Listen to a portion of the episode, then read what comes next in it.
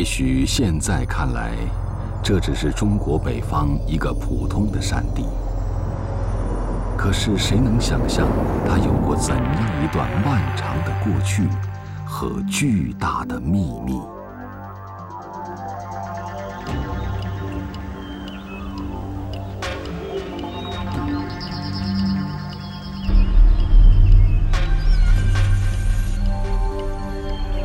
就是举世闻名的古人类和古动物遗址群——周口店。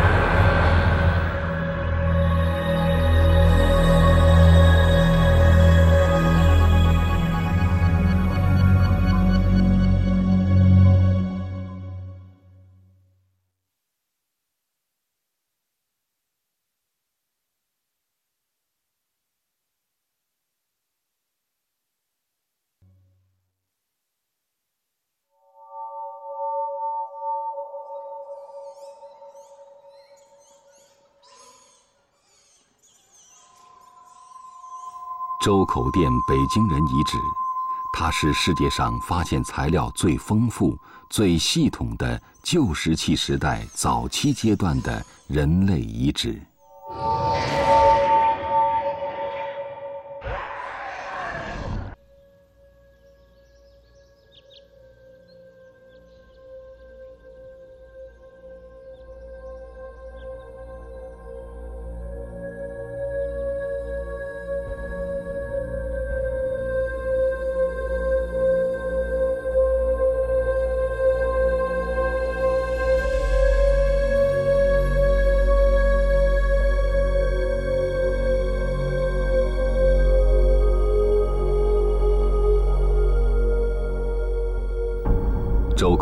这二十七个遗址，其地点的地质年代横跨了几百万年。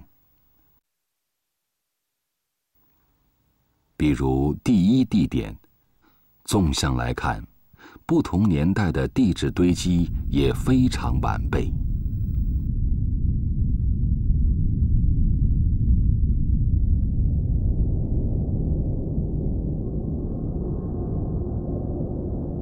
这个堆积层共有四十多米高，出土过几万件的化石。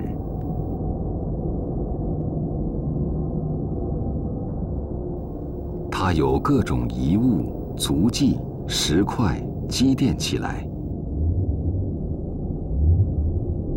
既有十三层，每层所代表的地质年代完全不同，期间相隔了几万年乃至几十万年时间。层与层之间上下距离却不足两米，然而往往两米之间的勘探就耗去了中外考古工作者数十年的光阴。这个堆积层正是我们得以参观周口店几十万年人类进化和九十多年考古历史的双面镜。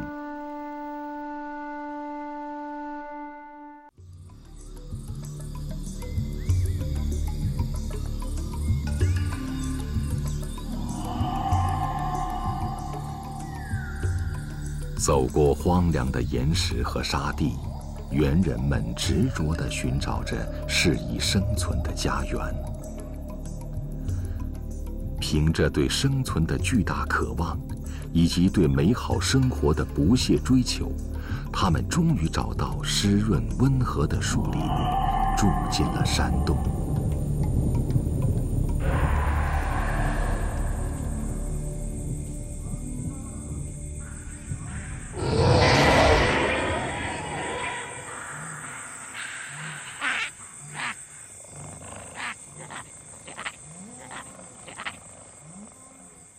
前人的宿敌剑齿虎，也悄悄出没于早晨的森林。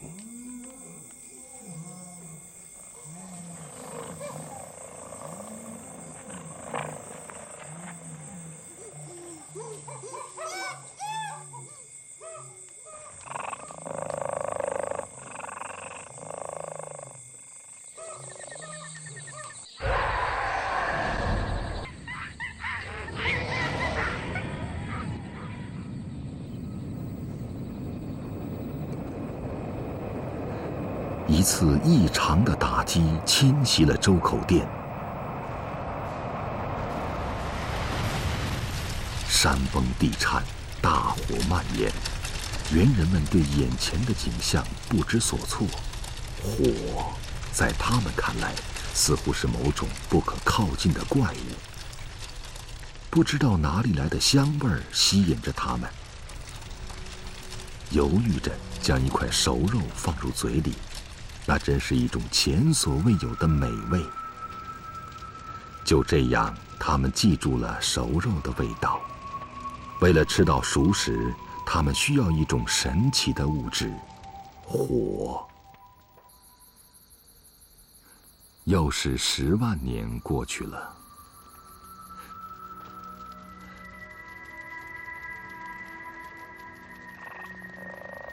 剑齿虎依然在猿人的周围徘徊，仍然将他们视为果腹的美食。然而这时，火出现了。有趣的是，除了猿人之外，所有的动物都怕火。就这样，火成了猿人洞的保护神。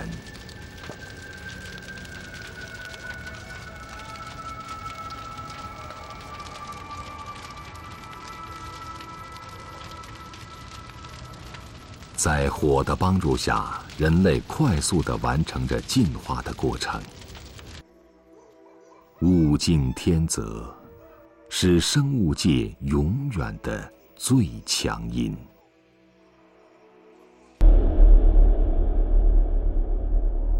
一九一八年三月，华北平原仍然寒气逼人，顺河而下，平原骤然消失。再向西行，便进入太行山的余脉了。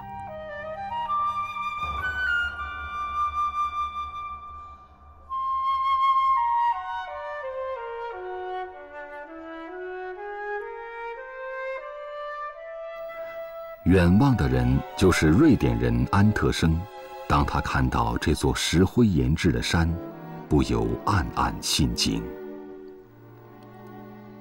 作为当时北洋政府特聘的地质学家，安特生已经在中国度过了四年的时光。一个偶然的机会，安特生的一位老朋友带来了一些来自北平郊区的骨骼化石。安特生立刻意识到，这些哺乳动物化石非同一般。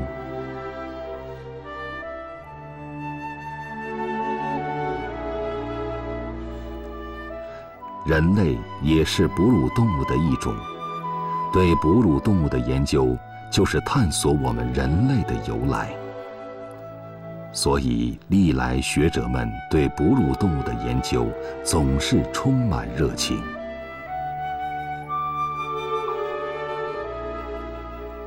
这批化石的出土地正是周口店，于是安特生开始了对周口店的持续关注。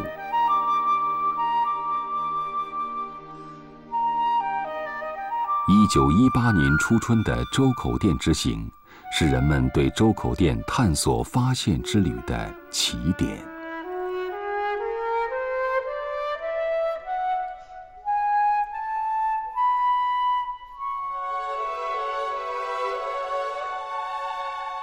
此后，安特生安排奥地利学者施丹斯基在基谷山考察发掘。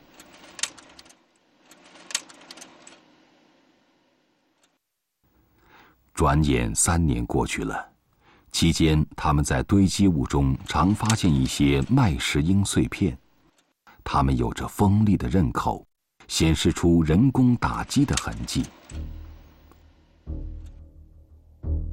就此，安特生大胆的推测：我有一种预感，人类祖先的遗骸就躺在这里，现在唯一的问题就是去找到它。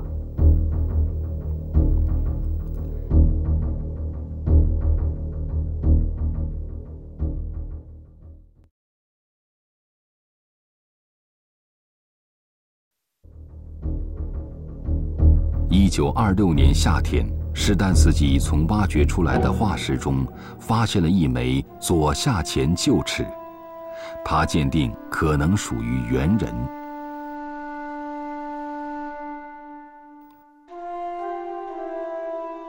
这一发现吸引了不少学者和国际基金会。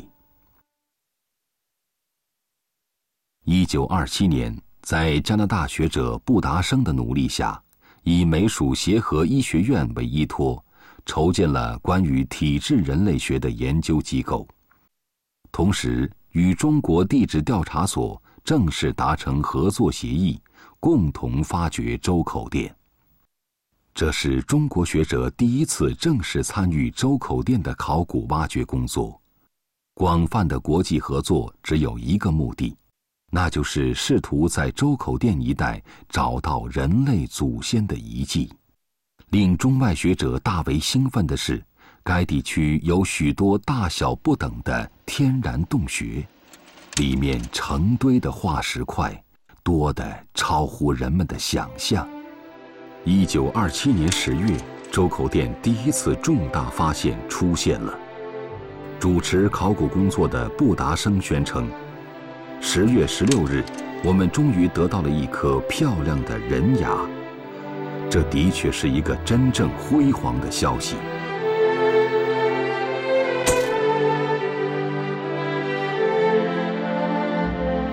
经过鉴定，布达生首次提出古人类的一个新种属——中国猿人北京种，简称北京人，生存年代为第三纪。距今大约五十万年。当时在亚洲大陆上的任何地方还没发现过年代这样古老的人类化石。这个消息一经公布，就像一颗炸弹，震撼了当时的科学界。从此，北京人这一叫法就这么传开了。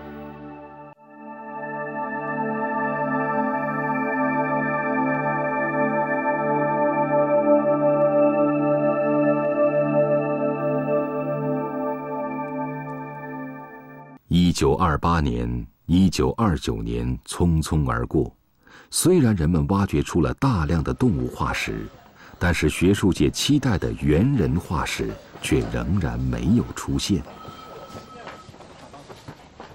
在这张珍贵的合影中，站在最左边的是北京大学地质系毕业生裴文中。一九二九年，他被任命全面主持周口店的。发掘工作。裴文中在日记里写道：“外国专家离去后，热闹的山中顿显寂寥，挖掘工作日复一日，虽然收获不少，却从未出现过令人激动的发现。”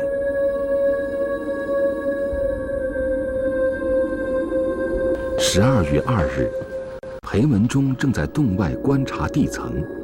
这时，有人在下边喊：“有个大家伙，好像是犀牛的大腿。”裴文中不放心，立刻绑上绳子，决定亲自到下面看看。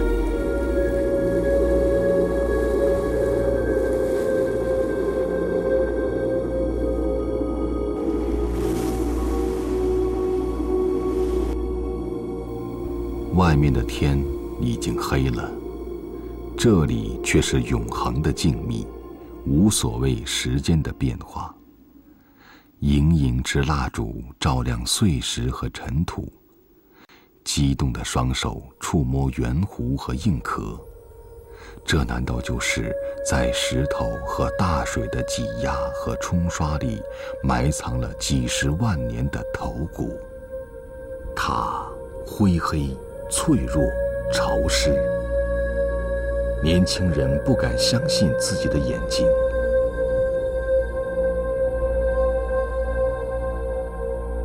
燃起温暖的火光，让化石摆脱岁月的水分。从今往后，头骨将在新的世界面前张开它的面目。一九二九年十二月二十八日。中国地质学特别会议隆重举行，裴文中将第一个北京猿人头盖骨以完整的面貌展现在中外科学家及新闻记者的面前，全场为之轰动，掌声雷鸣，长久不息。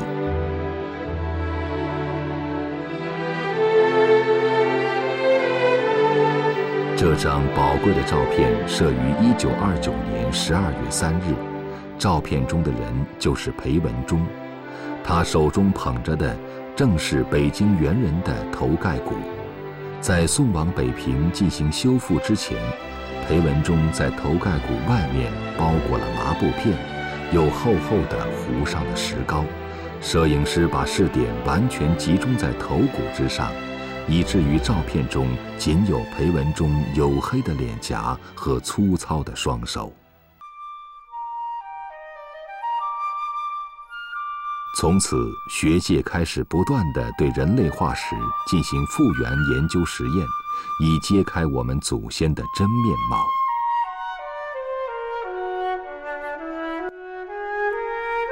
二十世纪初，在积贫积弱的中国，裴文中的发现是一项具有全人类意义的科学成就。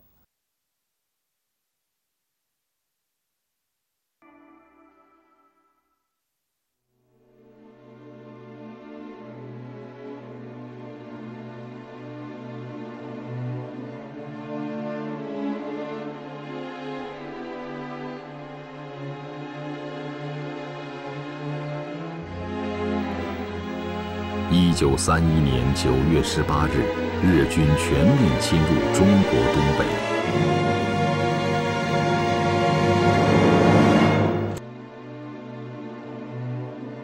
时局动荡。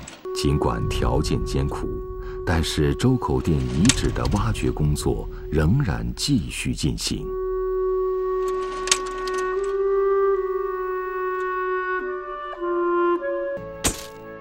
当时全面主持周口店挖掘工作的是贾兰坡，只有高中学历的贾兰坡后来成为了中国国宝级的古人类学家。依然在第一地点传来令人振奋的消息：一九三六年十一月十五日上午，发现了左下颌骨一面，接着。枕骨、眉骨、耳骨相继露了出来，第一个头骨出土了。下午又发现了另一个头盖骨，但也裂成多块。当晚，贾兰坡马上请人粘接好，这样两个头骨就完整了。就在大家还沉醉在收获的狂喜时，十一天后，十一月二十六日，第三个头盖骨出土了。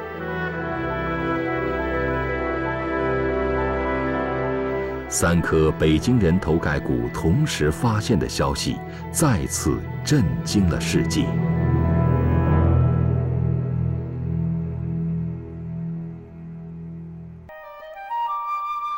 一九二七年到一九三七年初的十一年间，在第一地点先后发现了五个头盖骨、九块破碎的头骨以及大量骨骼化石，估计来自四十个不同的男女老幼，代表了一个相当完整的古人类群体。同时，周口店还出土了近万件的石器和动植物化石。北京人头盖骨和大量石器工具的不断发现，证实了猿人进化的中间阶段的存在，为人类起源和达尔文进化论提供了坚实的证据。从此，越来越多的人开始接受人类是由猿进化而来的科学事实。然而，1937年7月7日，日本侵华战争全面爆发。北平沦陷，周口店成了沦陷区，挖掘工作终止。北京猿人似乎注定要和北京人一起，共同经历一场浩劫。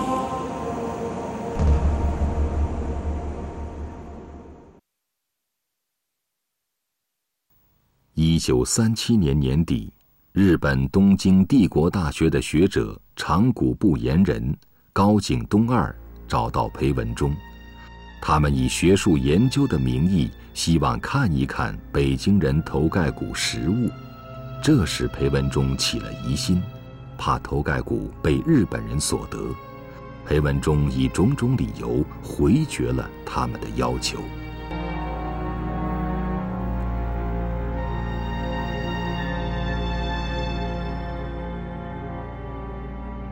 北京人头盖骨之所以当时仍然在中国有关部门的监控下，是因为头盖骨锁在协和医学院解剖科地下室的保险柜中。当时日美还没有开战，日本人还不敢闯入美国领地。但是随着国际形势的不断恶化，转移头盖骨已经势在必行。当时专门从事北京人化石研究的德国人魏敦瑞，主张将所有人骨化石一起带走，存放在纽约自然历史博物馆继续进行研究。但是中美合同早有明文规定，周口店发掘出的一切东西完全属于中国财产，不得运出中国。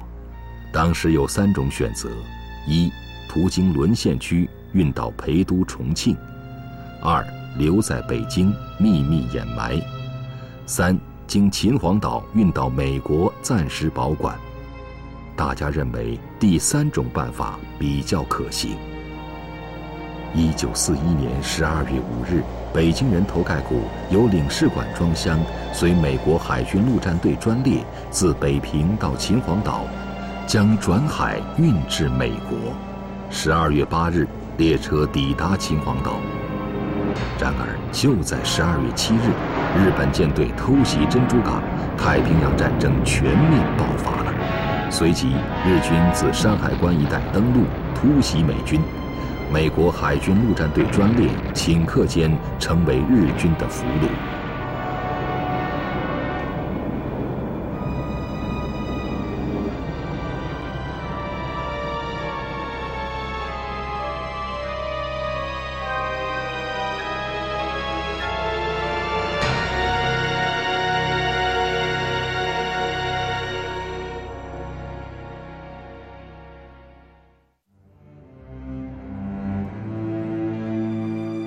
九四一年十一月底，头盖骨在协和医院装箱，这是唯一明确的头盖骨最后踪迹。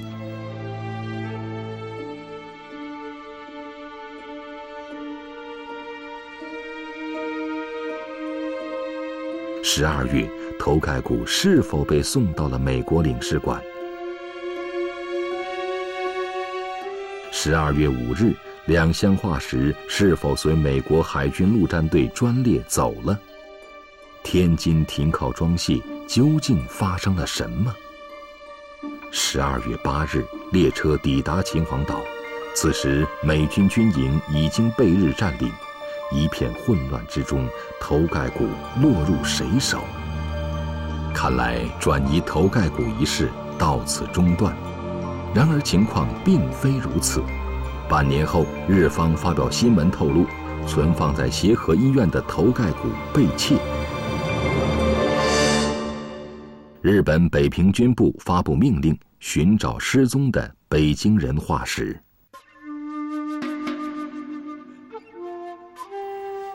一九四二年年底，一个叫做定者凡情的日本人敲响了各个中国学者和相关人员家的大门。他自称是日本驻北平军最高司令部的侦探，奉命寻找北京人化石。同时，定者繁琴还对化石有可能落脚的地方展开了搜索，走遍北平，南下天津，然而都一无所获。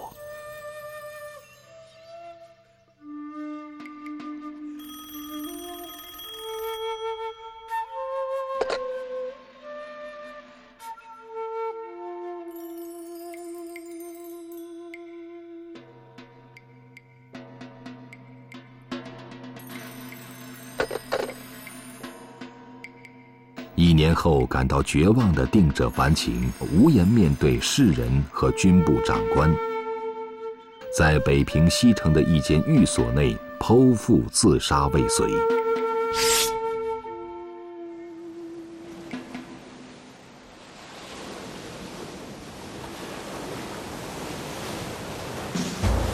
北京人化石彻底失踪了。他们到底是毁于战火，还是落入中美日三方人的手中，成为二十世纪最为扑朔的考古谜题之一？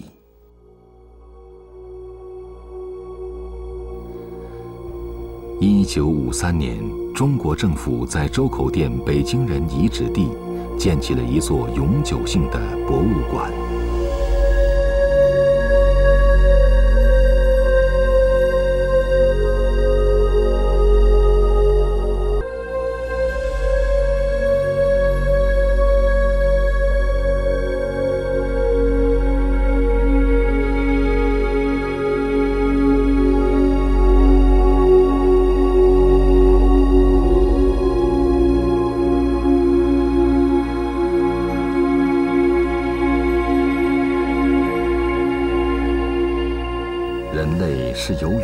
进化而来，这一今天看来十分简单的事实，当初只是一种似是而非的科学假设，是周口店北京猿人遗址群的出现，使这一真理变得无可置疑。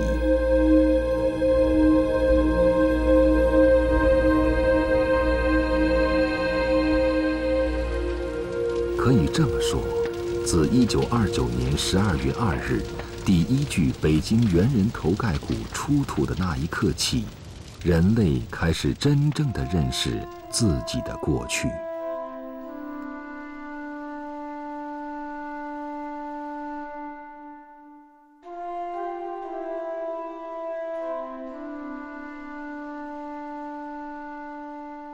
就在这长达一个多世纪的考古历史里，我们不应忘记这一位位。为周口店遗址的发现、发掘和研究做出重大贡献的中外科学家，其中有第一个发现周口店遗址的瑞典地质学家安特生，第一个研究北京人化石的加拿大解剖学家布达生。第一个主持周口店遗址系统发掘的地质学家李杰，第一个研究周口店遗址地层和哺乳动物化石的古脊椎动物学家杨忠建，第一个发现北京人头盖骨化石的古生物学家裴文中。第一个连续发现北京人三个头骨化石的古人类学家贾兰坡，第一个系统研究北京人化石的德国解剖学家魏敦瑞。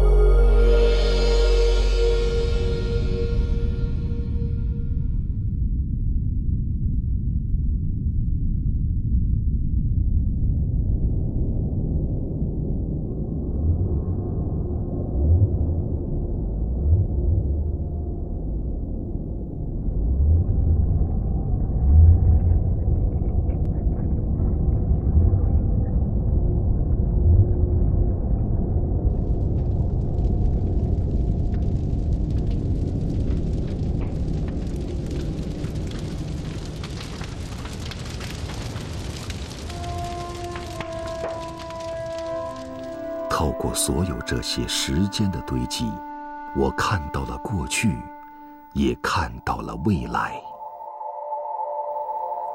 直立行走，逐日而去，人类前行的脚步从未停止。